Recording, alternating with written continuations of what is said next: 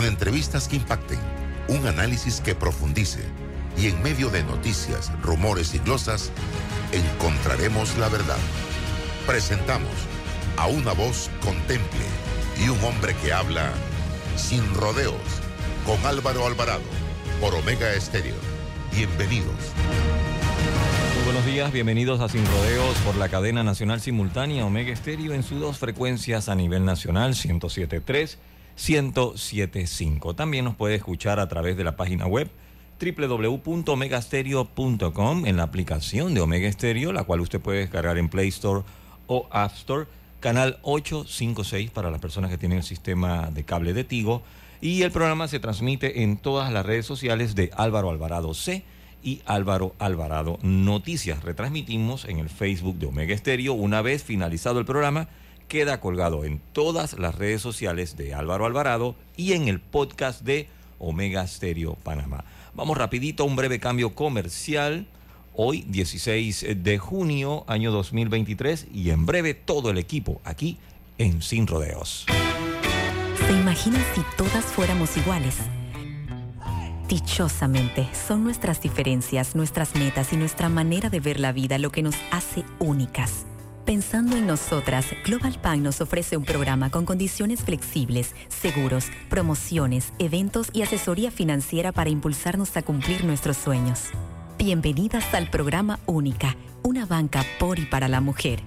Global Bank, primero la gente. ¿Quieres quedar a la altura con tu familia, tus amigos, tu pareja, tu esposo, tus hijos? Prueba 1820 un café 100% de altura. Hoy acepto la misión de mi partido panameñista de ir a las urnas. Porque soy joven y quiero un país con oportunidades. Porque el campo necesita resurgir. Acepto la misión de votar el 23 de julio por mi partido panameñista y darle una nueva oportunidad a Panamá. Aviso político pagado por el CNE del Partido Panameñista.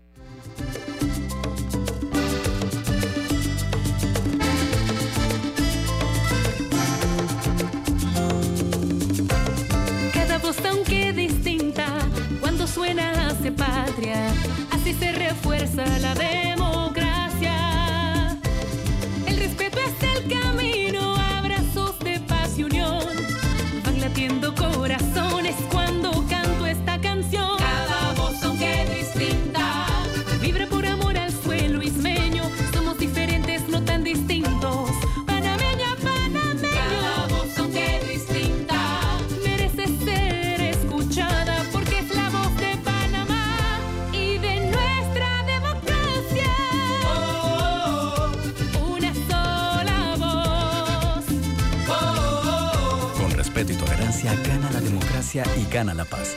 Tribunal Electoral. La patria la hacemos contigo.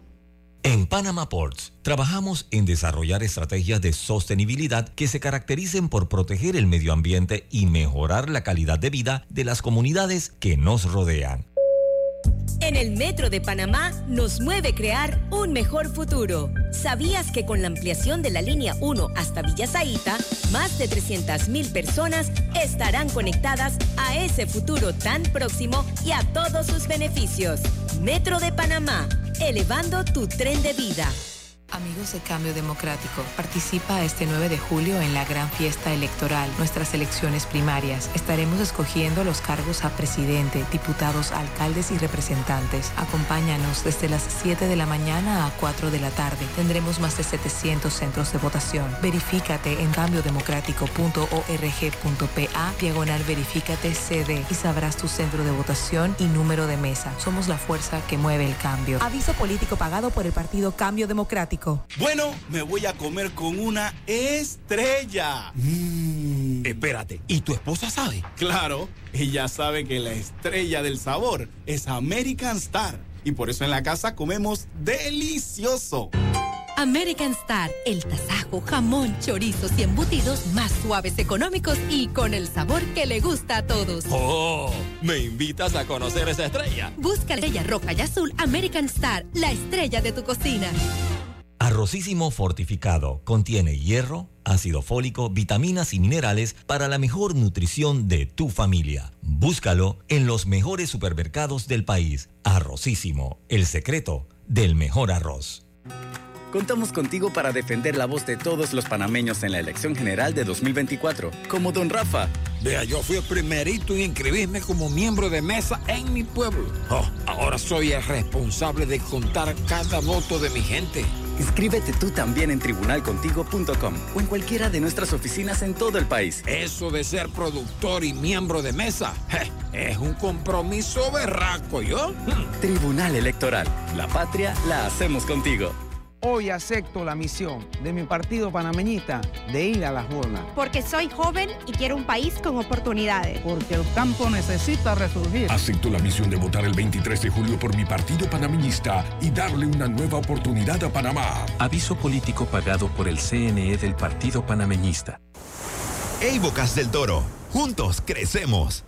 Porque las bicicletas son muy comunes en la isla, el proyecto de mejoras incluye una ciclovía para así garantizar espacios más seguros para los ciclistas.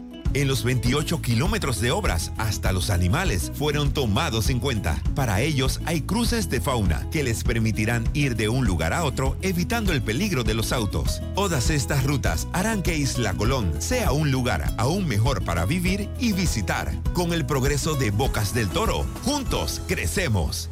Ministerio de Obras Públicas, Gobierno Nacional. Con De Una, todo es más fácil. Envía y recibe dinero de celular a celular. Comparte gastos dividiendo cuentas de cena, cumpleaños y otras celebraciones. Y planifica tus eventos creando colectas de dinero entre amigos. Descarga el app Banca Móvil y activa De Una. Caja de Ahorros, el banco de la familia parameña. Déjate llevar por la frescura del pollo melo. Panameño como tú.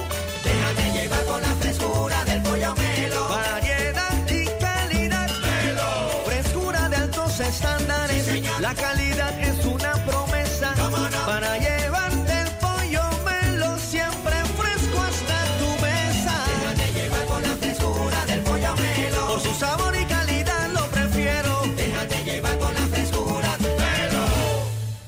Acepto la misión de mi partido panameñista de ir a las urnas. Porque soy joven y quiero un país con oportunidades. Porque el campo necesita resurgir. Acepto la misión de votar el 23 de julio por mi partido panameñista y darle una nueva oportunidad a Panamá. Aviso político pagado por el CNE del Partido Panameñista. Conectamos con una sonrisa, con un adiós, un hasta pronto y un sentido de aventura.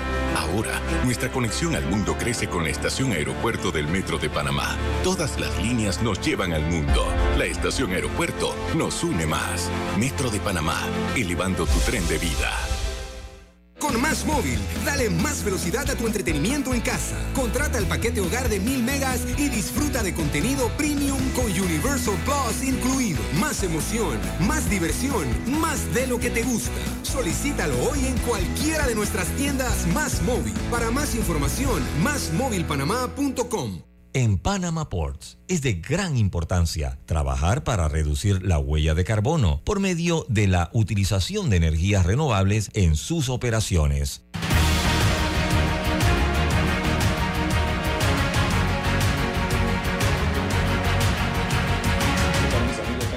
Muy buenos días, bienvenidos a este su programa Sin Rodeos a través de Omega Estéreo, emisora con cobertura nacional. Y también nos pueden sintonizar a través de nuestras redes sociales, como mucha gente lo hace a diario. El canal de YouTube, también eh, Twitter, Facebook y fan page. Aquí estoy eh, sumamente asombrado porque me habían comentado el tema, había visto algunas cosas en redes sociales, pero no había entrado al fondo de la información y es precisamente tiene que ver con que en Europa están ofreciendo tours VIP para atravesar la selva del Darién. Imagínense ustedes ese tour y la califican como la jungla más infame del mundo. ¡Wow! Eh, hay que ser bien valiente y bien atrevido para algo como esto, señoras y señores. Aquí estoy subiéndolo a mi cuenta de Instagram, Selva del Darién, en Alemania. Están vendiendo Tour VIP para atravesarla. Ahí subí en Instagram, pueden ver los videos, están en alemán. de esa travesía. No sé cuánto estarán cobrando por eso, pero ni gratis, ni aunque me paguen, quisiera yo hacer algo como eso, señoras y señores, estimados amigos que me sintonizan. Bien, eh, hoy tenemos, como prometimos, cada 15 días vamos a estar conversando eh, con nuestros hermanos del el movimiento Matrimonios en Victoria, de diferentes eh, tópicos relacionados con la familia. Hoy, 16 de junio, eh, formación y educación de los hijos. Y escuchaba que me hubiese encantado pasarle este tema a Roberto escuchaba hace minutos, minutos, a una senadora colombiana hablar de la generación de cristal hoy día. Eh, una generación que dista mucho de esa generación de la que venimos nosotros, los padres, y que quizás los principales responsables somos nosotros de esa generación de cristal que hoy eh, decía la senadora, se queja de todo, todo le incomoda, no, se, no la satisface absolutamente nada. Eh, y por ahí voy a, mandarte el video, a ver si nos da tiempo, Roberto, hoy para ponerlo aquí en este programa, eh, dentro de los temas que abordó esta senadora con mucho carácter, con, un, con mucho argumento. Bien, eh, hablemos entonces eh, dentro del eh, plano de nuestro movimiento Matrimonio en Victoria, precisamente de la formación y educación de los hijos, con nuestros invitados hoy que nos acompañan a partir de este momento, Guillermo y Sidia Villalobos. Bienvenidos. Muchas gracias Álvaro y muy buenos días a todos los oyentes. ciertamente cuando escuchamos este, la generación de cristal, inmediatamente tenemos que eh, irnos al concepto de la fragilidad emocional, que es lo que ha dado origen precisamente a esto. Eh, un tema donde da para mucho porque eh, la fragilidad emocional está referida a una de las inteligencias más importantes descubiertas ya hace algunos años, algunas décadas, y a la que se ha llegado a concluir que precisamente la parte emocional en el ser humano es la parte más importante. Nosotros los padres nos preocupamos mucho siempre por el tema del coeficiente intelectual y por tener hijos que, tuvieran una capacidad intelectual muy alta. Y, por supuesto que eso es importante y, no estamos desmeritando. Sin embargo, está más que demostrado ya la importancia que tiene en el éxito, en el desarrollo eh, integral de los, de, los, de, los, eh, de las personas, de los niños, de los jóvenes, toda la parte emocional. Si no tienen una buena inteligencia emocional, si no tienen una, un, un sano desarrollo emocional, es muy probable que estén expuestos a situaciones muy, muy complejas. E, en ese sentido, Álvaro y, los oyentes, tanto Sidia como yo y, dentro del movimiento Matrimonios en Victoria, donde también hay niños en Victoria, jóvenes en Victoria, hombres en Victoria, mujeres en Victoria, precisamente porque nosotros entendemos este proceso como un proceso de formación integral de la familia. No lo vemos como algo desconectado. En un mundo en el que ciertamente la responsabilidad primaria de la formación y educación de los hijos corresponde en general a la familia, pero en particular a nosotros los padres, que tenemos una directa responsabilidad sobre lo que deben ser nuestros hijos en el futuro.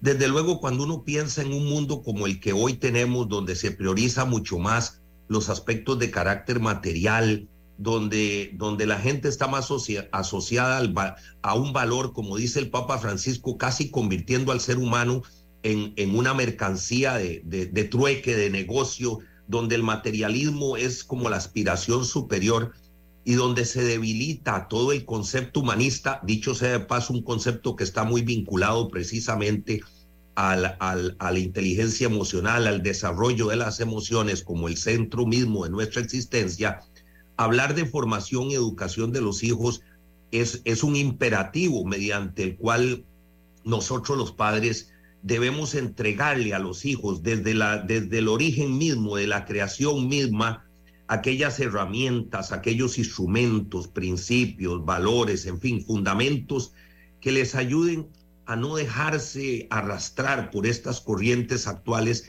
que tanto daño le están haciendo a la familia. Eh, especialmente porque nos ven, han vendido la idea de que la familia tradicional es una familia como si fuera una familia equivocada, como si fuera una familia absolutamente incorrecta.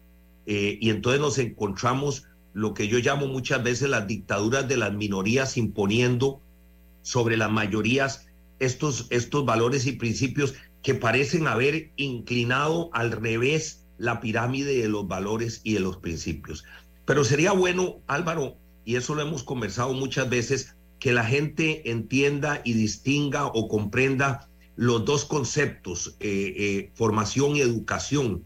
En ese, en ese sentido, permítanme decir que cuando hablamos de, de educación, de formación, perdón, estamos hablando precisamente de un concepto que está asociado al desarrollo, y eso tiene que ver con la inteligencia emocional, al desarrollo de habilidades, de creencias y de hábitos. Esto es muy importante, con el objetivo de que el, el, joven, el niño, el, desde los primeros años de, de su edad, puedan participar adecuadamente y puedan ser parte integral desde luego en primer lugar de la familia como el núcleo central sobre el que se desarrolla y posteriormente a nivel de comunidad. Y cuando hablamos a nivel de comunidad, por supuesto, estamos hablando de la comunidad de sus amigos, de sus de, de la escuela en el futuro, etcétera. Mientras que la educación es un, es un proceso más de transmisión de conocimientos de temas que, que está muy asociado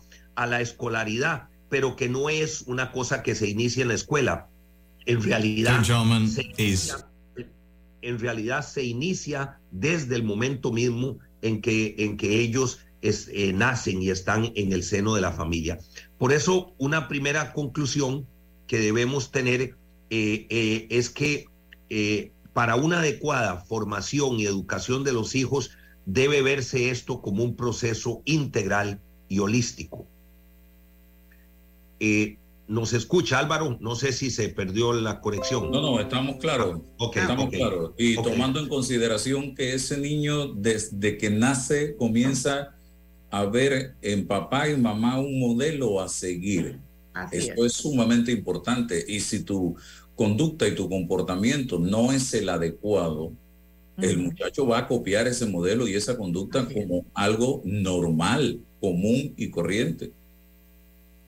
Así es. Eh, de hecho, está demostrado eh, psicológicamente que en el aprendizaje del niño hasta los siete años aprende por imitación, ¿sí? Por copia. Después de los siete años ya empieza a desarrollarse la parte racional en él, a entender estos conceptos. Si nosotros como padres no reforzamos en, testimoniar todo lo que nosotros queremos transmitirle a nuestros hijos, a través de lo que decimos y de lo que hacemos en esa etapa tan importante del crecimiento del niño, difícilmente va a copiar buenos ejemplos. Entonces, eh, es muy válido tu comentario porque evidentemente, de hecho, el Papa lo cita, nosotros tenemos que testimoniar a través de nuestras acciones con nuestros hijos todo ese ámbito de, conocimiento, pero no solo el conocimiento ah, estructurado, sino el conocimiento de el poder entender desde el punto del niño que, cuáles son sus angustias, cuáles son sus frustraciones, cómo lo podríamos ayudar en eso. Y evidentemente hay muchas herramientas que más adelante Guillermo le va a comentar, pero siguiendo esa línea, tal como lo dices, Álvaro. Ahora es muy importante en ese proceso educativo y formativo que se inicia desde el momento mismo Eh, la gente piensa que porque el niño está en, en, el vientre de su madre, no siente, no, no, no, no puede escuchar.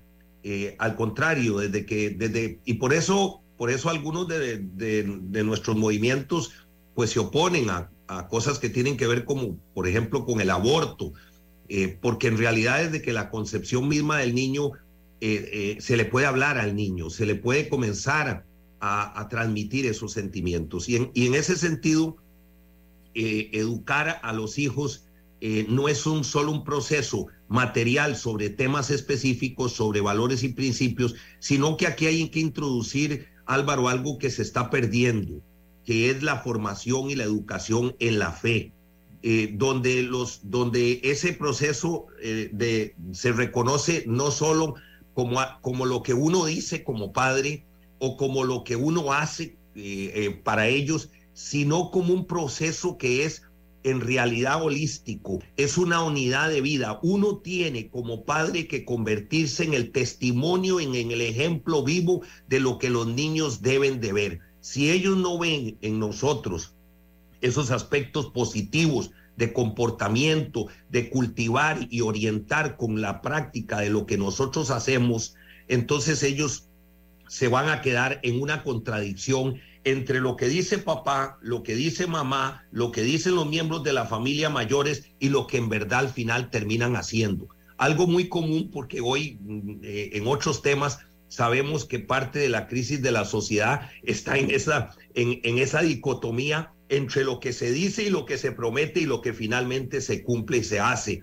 que son cosas muy distintos. Por eso habría que decir que los, como una conclusión muy importante en esta primera mm, intervención sobre este tema, que los primeros educadores en la fe, en los valores, en los principios, no son los profesores, no es como muchos padres dicen, bueno, vamos a trasladarle esto a la escuela y nos deshacemos de la responsabilidad, o se lo vamos a dar a los sacerdotes, que, que deben ser los que instruyen. No, nosotros los padres, desde el hogar, desde la práctica en la vida cotidiana y concreta somos los primeros y más importantes responsables y nuestra vida tiene que ser un testimonio para eso. Hay muchas cosas que, que se pueden dar, pero no se olviden de algo importante, los primeros hábitos, esos que forman, como decía Sidi ahora, los fundamentos en esos primeros años de vida son los que nosotros tenemos que transmitir y darle a los hijos como herramienta. Y hay dos cosas muy importantes. Una, aprender a enseñarles a ellos más bien el, tema de la fe y la obediencia y el tema del razonamiento para que tengan la capacidad de distinguir desde muy temprana edad qué es bueno y qué es malo. Y cuando tengan que elegir, sepan sin lugar a dudas que la presión esta de grupos, eh, eh, eh, estos nuevos elementos de bullying y de cosas a los que están expuestos los niños, no van a poder contra esa estructura de principios y de valores que les hemos dado. Sobre todo en, en el valor de la vida, en el valor de él mismo como persona, en su autoestima, en sentirse que él es una persona valiosa. Eso lo transmitimos nosotros los padres, no lo transmite un profesional, va creciendo con nosotros esa seguridad, esa confianza en nosotros mismos que hoy es una de las luchas de, las familias. Vemos niños tan dispersos, tan dispersos en muchas cosas y, y, dan valor a otras cosas que no son importantes y que evidentemente tenemos que reforzar. En principio, siempre hablo de que uno tiene que crecer de adentro hacia afuera y nosotros los padres tenemos que transmitir esa seguridad en el mismo. Desde niño usted ve esa conducta de sentirse una persona valiosa. Yo creo que es algo bien importante dentro de la formación de nosotros como padres a través para nuestros hijos. Y también aquí, permítame eh, eh, leer muy rápidamente una frase nada más de Proverbios 22.6 que hay muchas frases en la Biblia, la Biblia está llena de muchas cosas, pero hay una en particular que nos llamó la atención, que dice, instruye al niño en su camino y aun cuando fuere viejo, no se apartará de él. Yo creo que esta frase resume eh, absolutamente lo que estamos diciendo. Proverbios 22.6. Sí, Proverbios 22.6, y que en realidad desde eh, más recientemente, desde el documento de Aparecida, ya por el 2007, en la quinta conferencia del CELAN, el que hoy es eh, el Papa Francisco, que era el redactor principal de ese documento, ya nos hablaba de la necesidad de una renovada evangelización en América Latina. Y en su pontificado, si algo le ha puesto eh, énfasis el Papa Francisco es precisamente en recuperar el tema de la familia, la familia como centro angular de la vida y el desarrollo, no solo de esa misma familia, no solo de la comunidad donde vive esa familia, sino del país que necesitamos, porque esto no se puede desvincular, Álvaro, de, de la necesidad de tener en el futuro jóvenes, profesionales, técnicos, eh, eh, personas que vayan a tomar los, las decisiones importantes de la vida pública, de la vida privada, del desarrollo del país y lo hagan sobre la base de conductas, sobre la base de valores, de principios que realmente demuestren que vamos a construir una sociedad más justa, más igualitaria, más transparente, una sociedad donde priven esos valores. Y no lo que muchas veces vemos, ¿verdad? Que son los comportamientos de los antivalores, de las cosas que uno dice, pero ¿cómo puede ser posible? Es decir, parecía que la pirámide se ha, se ha eh, eh, puesto al revés, se ha puesto de cabeza. Educa al niño y no castigarás al hombre. Es el refrán basado en eh, ese versículo, creo que es un versículo de la Biblia. Sí, correcto. Educa al niño y no castigarás al hombre. Pero ¿cuáles son los elementos de la formación espiritual importantes que podemos destacar? Claro que sí. Mira, nosotros los padres contamos con elementos de formación y en, en, la, en la guía, en el camino espiritual, eh, tenemos que identificarlos, ¿sí? Identificarlos, como por ejemplo la caridad. La caridad es un elemento valiosísimo, el poder transmitírselo a nuestros niños, ser caritativo y compasivo con el prójimo desde niño, el poder nosotros transmitir estas dos, estos dos grandes valores. Igualmente, tenemos siempre que recalcar en dos palabras que siempre van a, van a sonar como, como trilladas, pero es así, en toda la etapa de nuestra vida, que es el perdón y la reconciliación, sobre todo en los tiempos que estamos viviendo hoy. estamos hablando del bullying, ¿verdad? Pero estamos hablando de, que hay ofensas allí, de que no hay reconciliación, que hay ira, que hay intolerancia. Entonces tenemos que transmitir a nuestros hijos que existe la capacidad y que tengan la capacidad de poder reconciliarse, de perdonar al prójimo. Eso es parte de los elementos dentro de una formación espiritual, pero también... esta semana, Cidia y, eh, Guillermo, estábamos hablando casualmente con un especialista en temas de bullying. Tú acabas de mencionar la palabra bullying.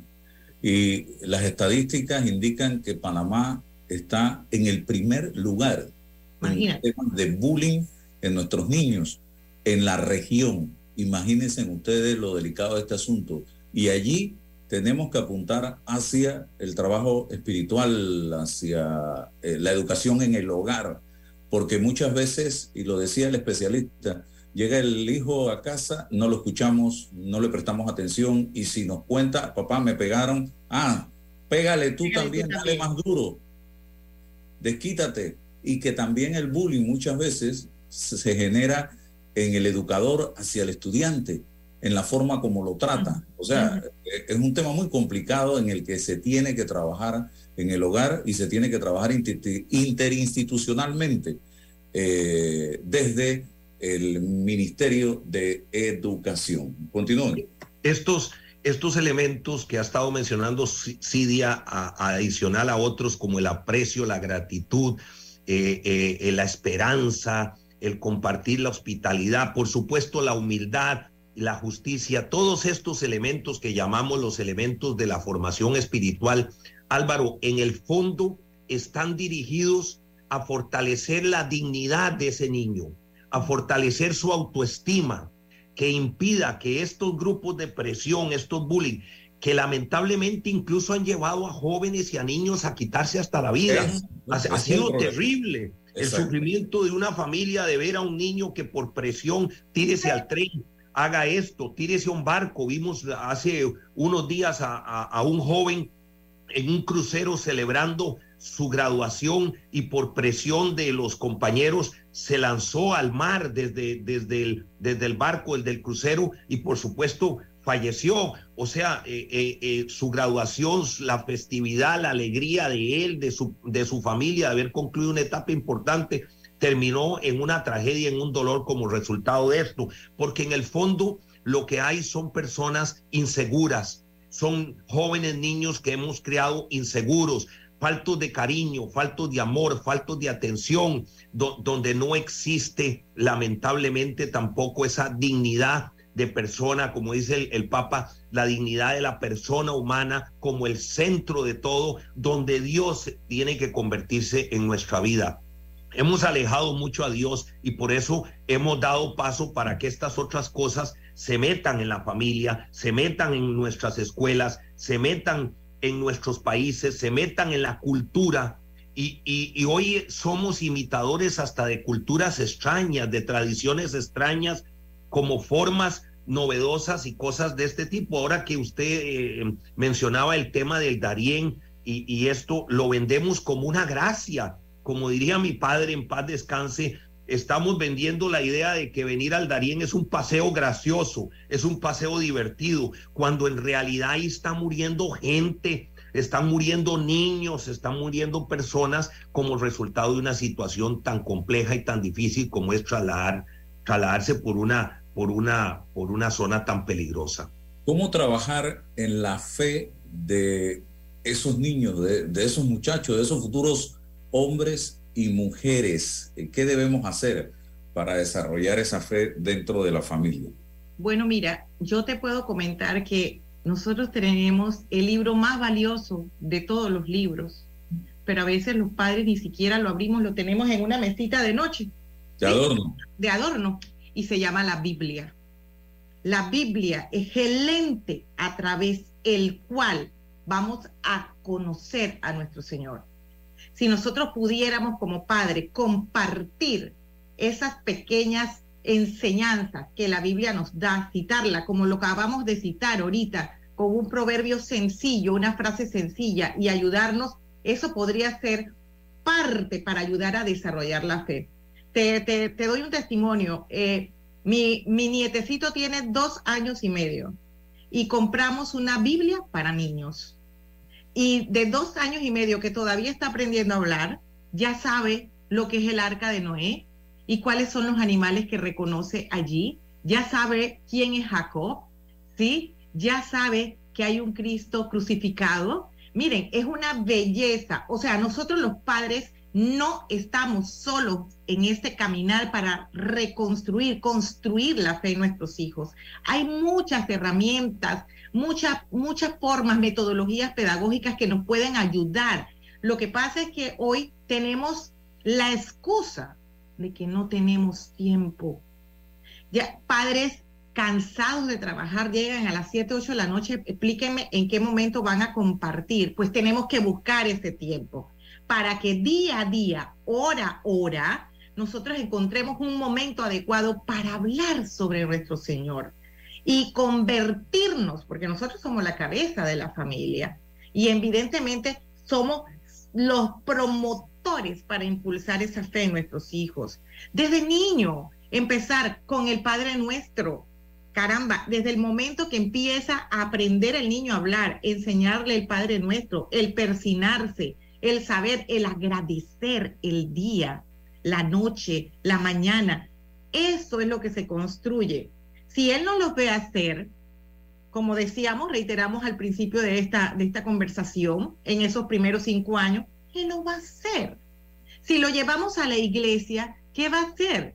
Va a decir amén, como lo hace Francesco, mi nieto, sin saber qué es lo que está pasando, pero él dice amén. Hay algo de respeto, ¿ya? Entonces, empezamos, nosotros tenemos la herramienta para poder ayudarnos y destacar que Dios es el centro de la vida de toda familia. Y Dios como Padre es la expresión máxima del amor. Entonces, si nosotros trasladamos de que Dios es amor, entonces aquí en esta familia hay amor y está presente. Entonces, hay que ayudarnos, hay que orar en familia, claro que sí, hay que orar a cualquier edad. Tus hijos están grandes como los míos, Álvaro pero nos detenemos un instante en la vida para orar y agradecerle a nuestro Señor por todas las cosas que nos regala, ¿verdad? Solamente con que lo medites cada noche, cada día, en el momento que descanses, así decir, gracias Dios mío por este maravilloso día, nosotros ya estamos construyendo.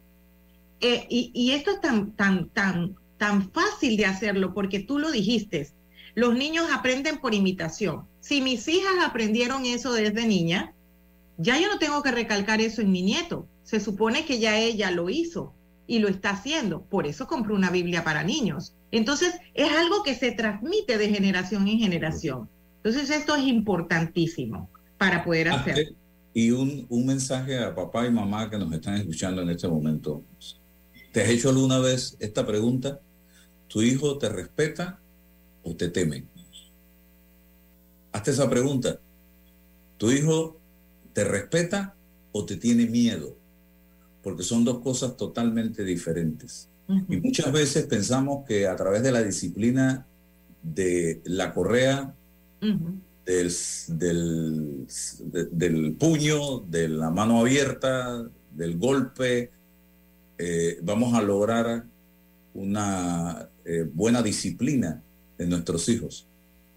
Y nos estamos totalmente equivocando porque lo que logramos con eso es que el hijo te tema, te tenga miedo y a las finales llegue a transformarse ese temor hasta en odio de hijo a padre.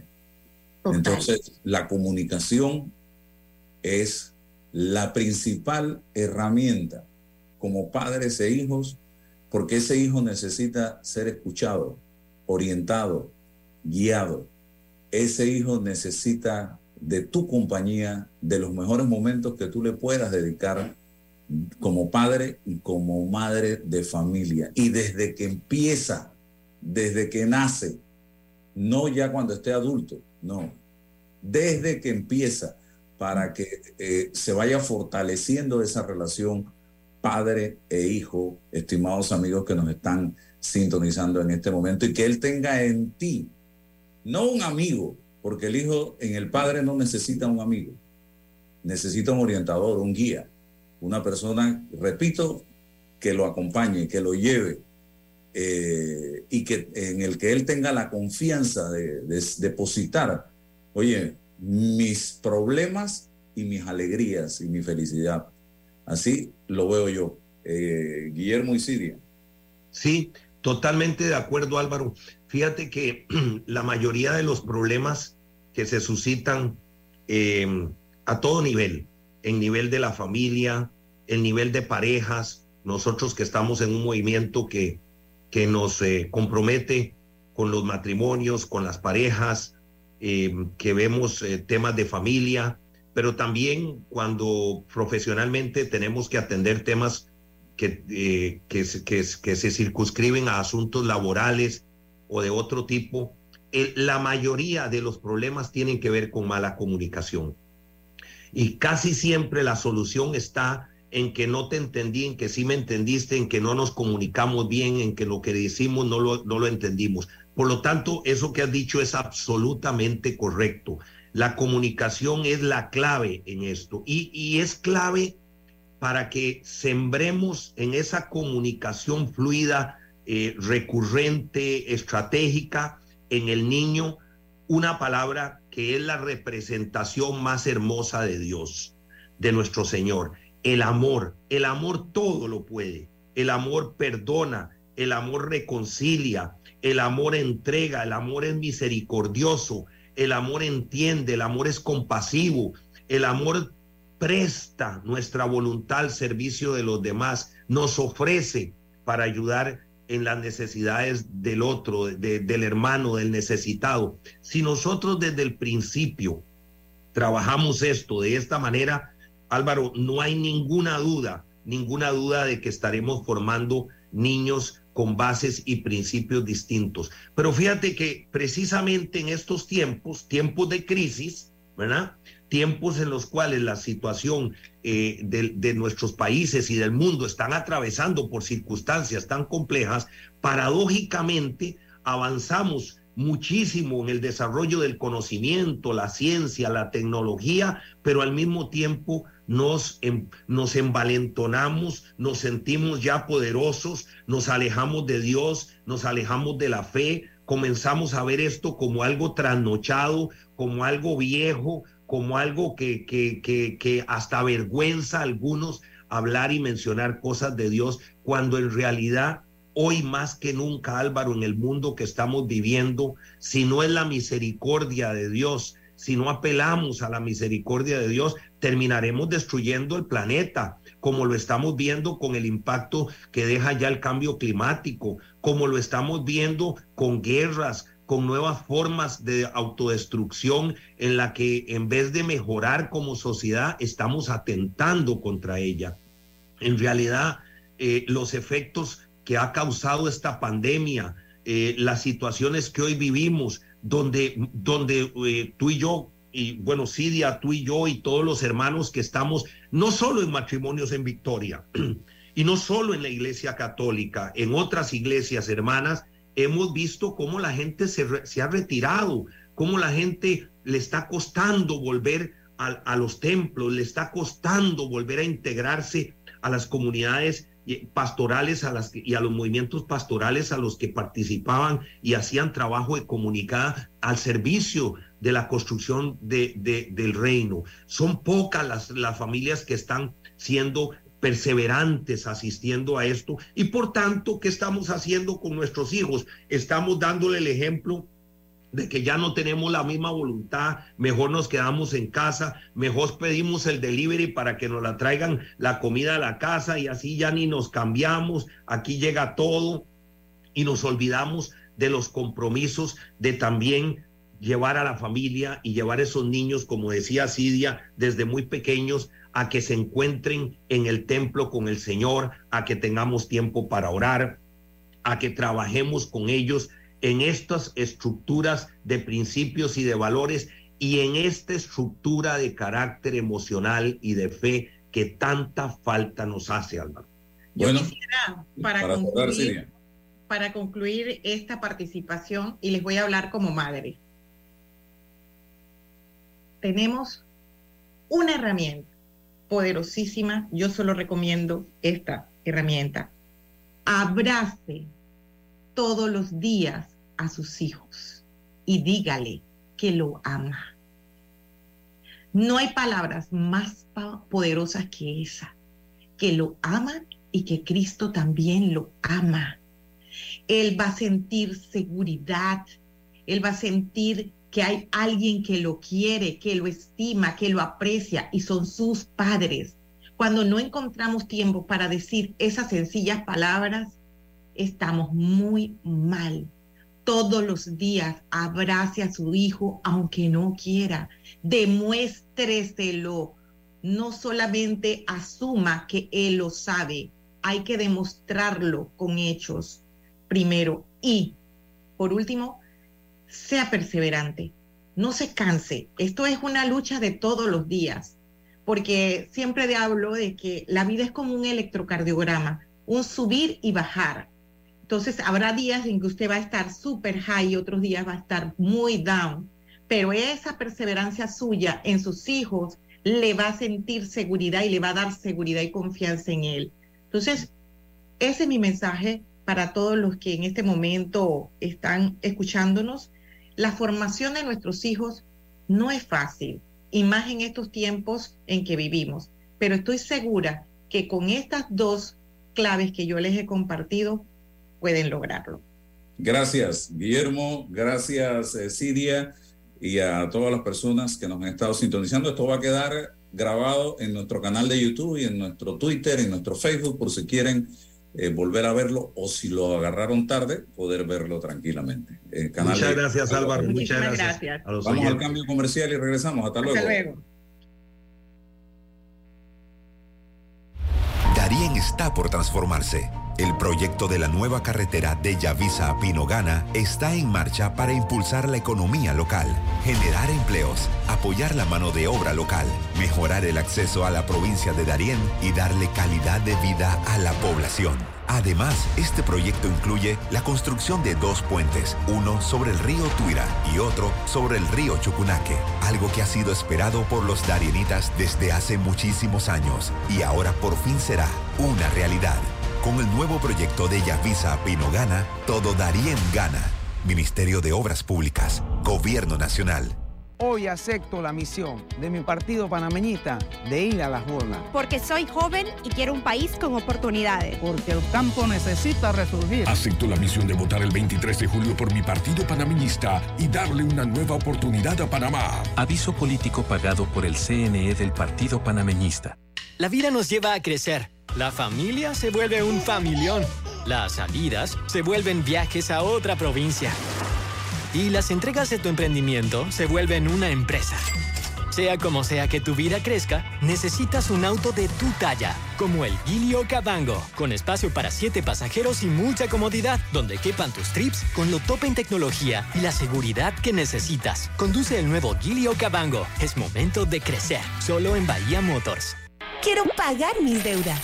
¡Quiero viajar! Quiero remodelar mi cocina. Tú tienes el plan, nosotros el préstamo personal.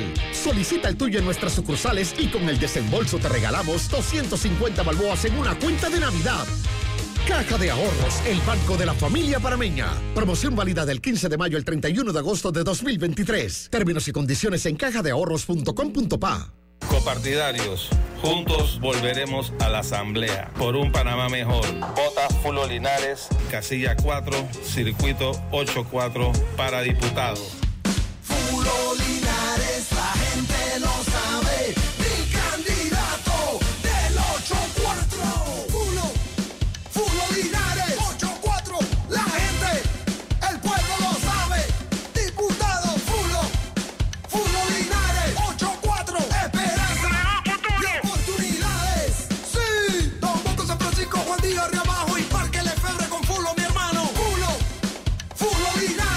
Propaganda electoral aprobada por el precandidato a diputado del circuito 8 a 4, Fulo Linares. Arrocísimo fortificado contiene hierro, ácido fólico, vitaminas y minerales para la mejor nutrición de tu familia. Búscalo en los mejores supermercados del país. Arrocísimo, el secreto del mejor arroz.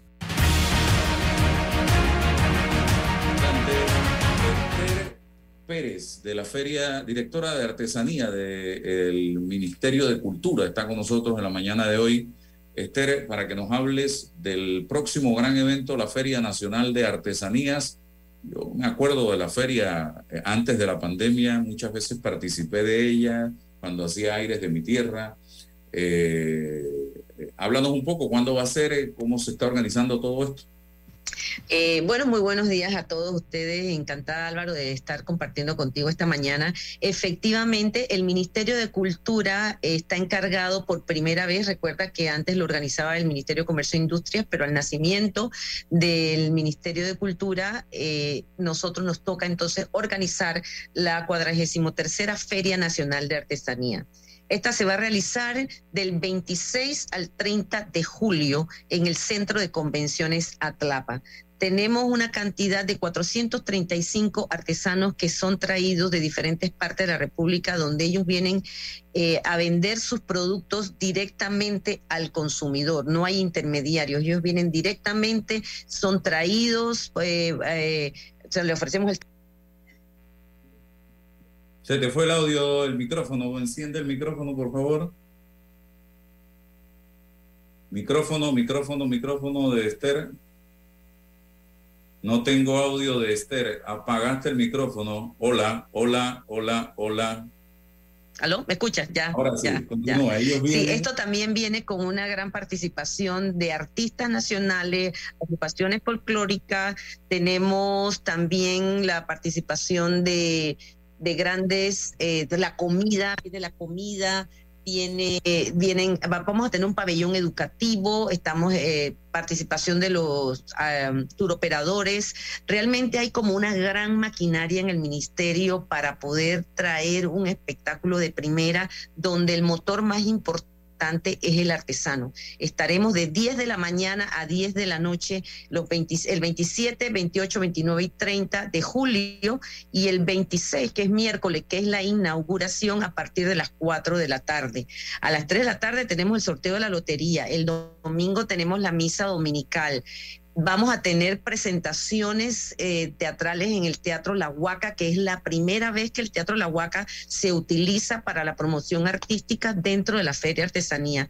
Tenemos artesanos nuevos. Recordemos que después de tres años de pandemia y de no, que no se hizo la feria, las acreditaciones, eh, han habido nuevas acreditaciones, tenemos artesanos nuevos de a partir de cuatro o cinco años que no han podido participar de una feria y tenemos los tradicionales que también están esperando la feria. Entonces, eh, tenemos este como movimiento positivo donde la magia para poder eh, transmitir y eh, traer a estos artesanos a Panamá, a la ciudad capital, va a ser magnífica, toda vez que lo más importante es que ellos puedan ofrecer sus productos al público consumidor.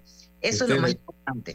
Eh, ¿Ya las inscripciones están cerradas o todavía? ya. ¿Ya? Ya las, ya las inscripciones están cerradas, cerraron el 12 de mayo, ya hicimos una selección de catálogo, tenemos en la página web del ministerio un botón que dice lista de los artesanos seleccionados para la feria. No hay cama para tanta gente, ¿no? No, lastimosamente, tú, bueno, eh, lastimosamente Atlapa no nos dio todos los espacios que, que pues suelen estar dentro de la feria, como el Salón Las Totumas, que alberga también una gran cantidad de artesanos, no, no nos los podían ofrecer. Ahora estamos ahí haciendo unas pequeñas negociaciones para generar unos nuevos espacios, lo que nos puede dar una esperanza de tener un poquito más de artesanos. Estamos moviendo un poco las listas. Nosotros hicimos una, un, un catálogo de de artesanía, o sea, seleccionamos los artesanos en tres renglones que serían los aprobados, los tentativos y los denegados que pues por algunas circunstancias no cumplían para participar.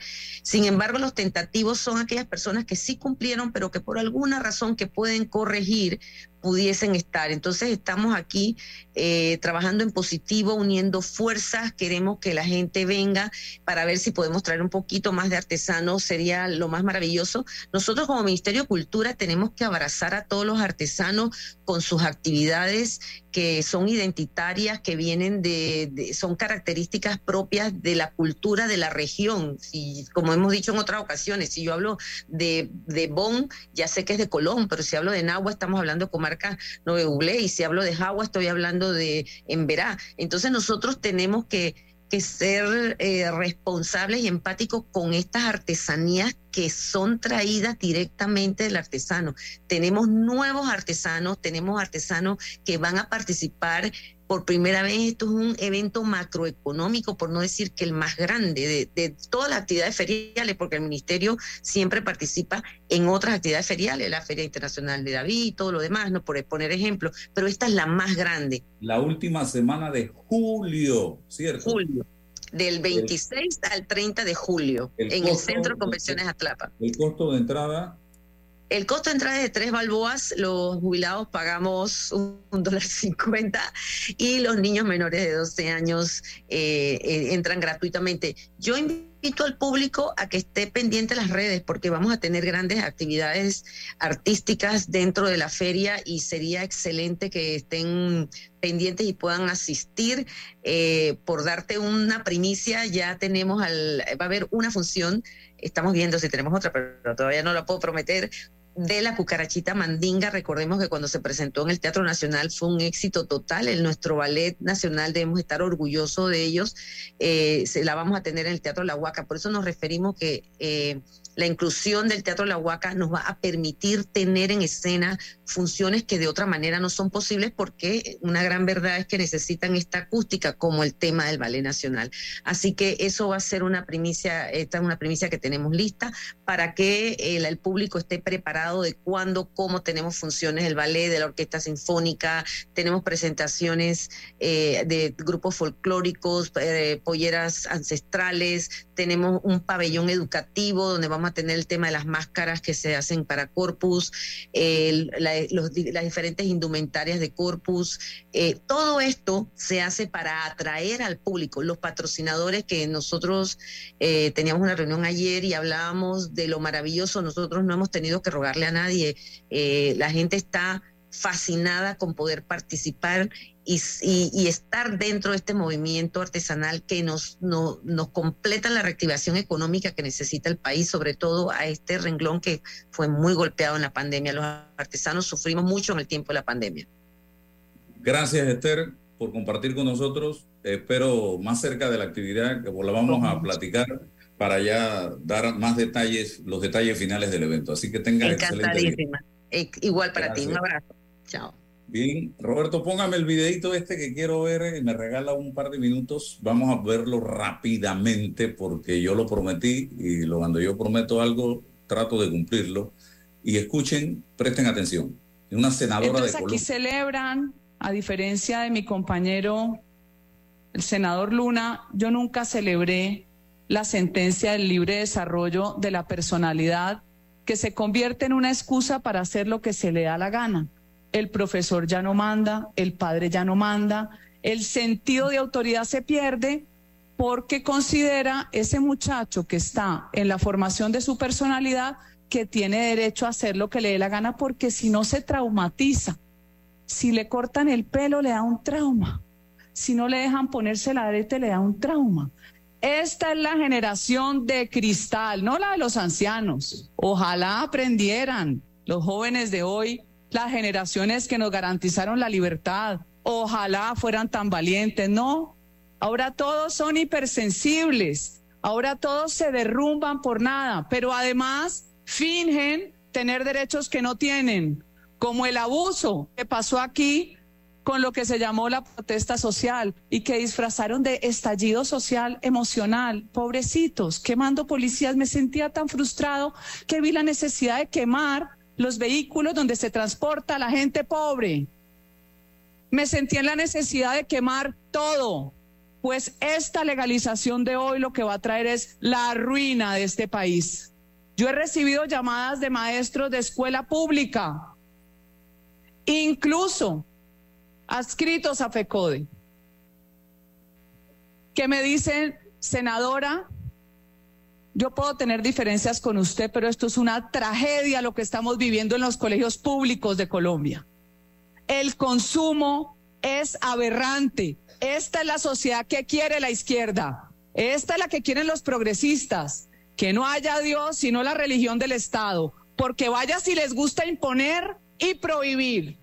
Por eso cuando usted hace alusión a la imposibilidad de este gobierno, terco e inepto de poder llegar a negociaciones con la reforma a la salud, con la reforma laboral, con la reforma pensional, ahí sí no dan su brazo a torcer.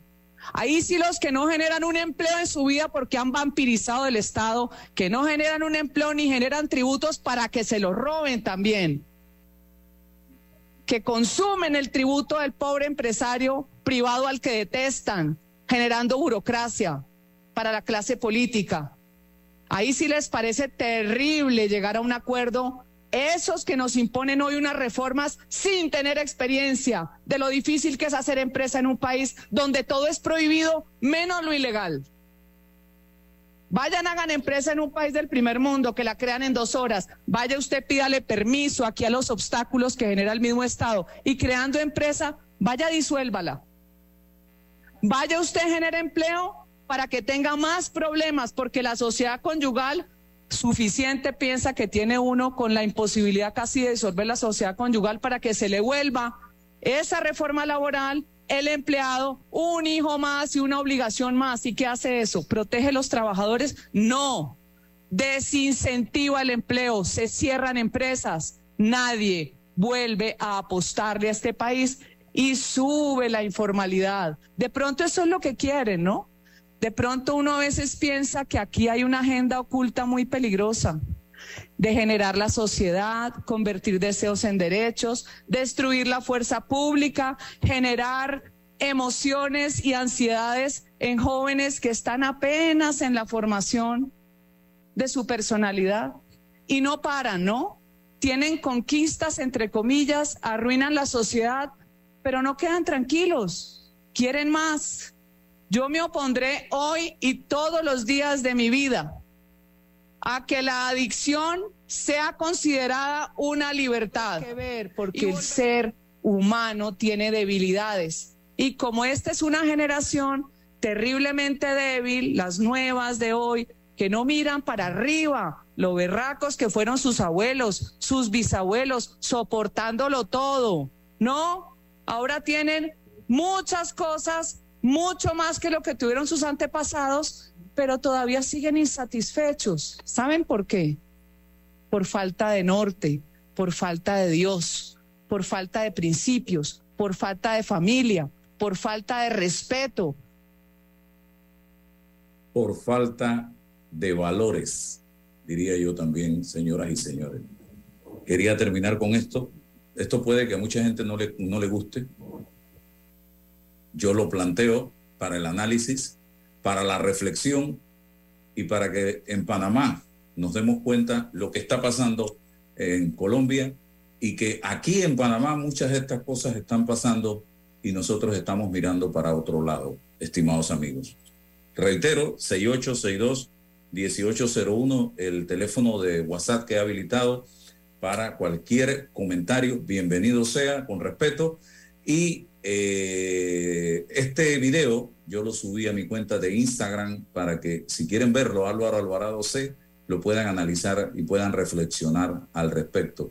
Pueden haber cosas, repito, que usted no comparta de lo que dijo esta senadora colombiana, pero de que hizo planteamientos interesantes, los hizo. Y dentro del rejuego democrático, eh, lo más lindo, lo más interesante y lo que yo más defenderé toda mi vida es precisamente que se genere el debate de las ideas, porque qué aburrido sería el mundo si todos pensáramos igual, estimados amigos, pero sobre la base del respeto, de los principios, de los valores, del amor y también del temor a Dios. Gracias. La información de un hecho se confirma con fuentes confiables y se contrasta con opiniones expertas. Investigar la verdad objetiva